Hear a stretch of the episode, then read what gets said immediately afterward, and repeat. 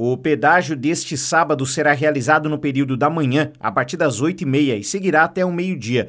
O objetivo é arrecadar recursos para manter as atividades do Instituto Show de Bola, que existe desde 2008 e tem como foco fomentar a educação e promover a integração entre crianças e adolescentes em vulnerabilidade social.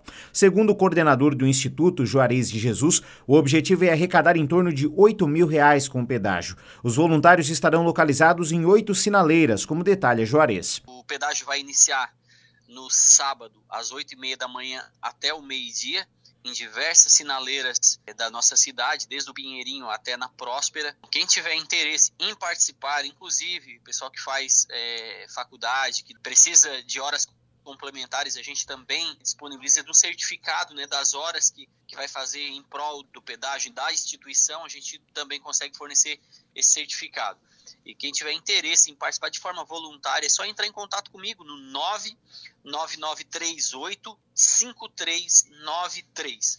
Juarez ressalta que o Instituto Show de Bola mantém suas atividades com parcerias de instituições e empresas, além de contar com o apoio da comunidade em geral. Por isso, ele enfatiza a importância do pedágio na sequência das atividades do grupo, que hoje realiza atividades no Parque das Nações Cincinato Naspolini.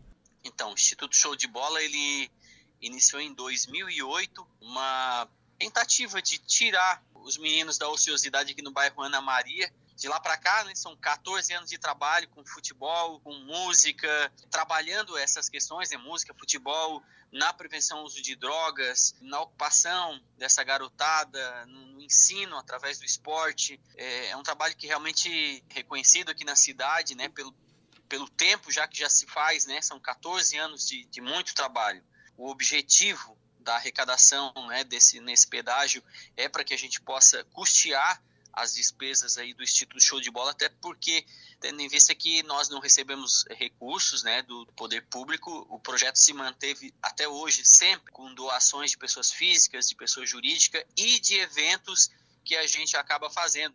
Reportagem Eduardo Madeira.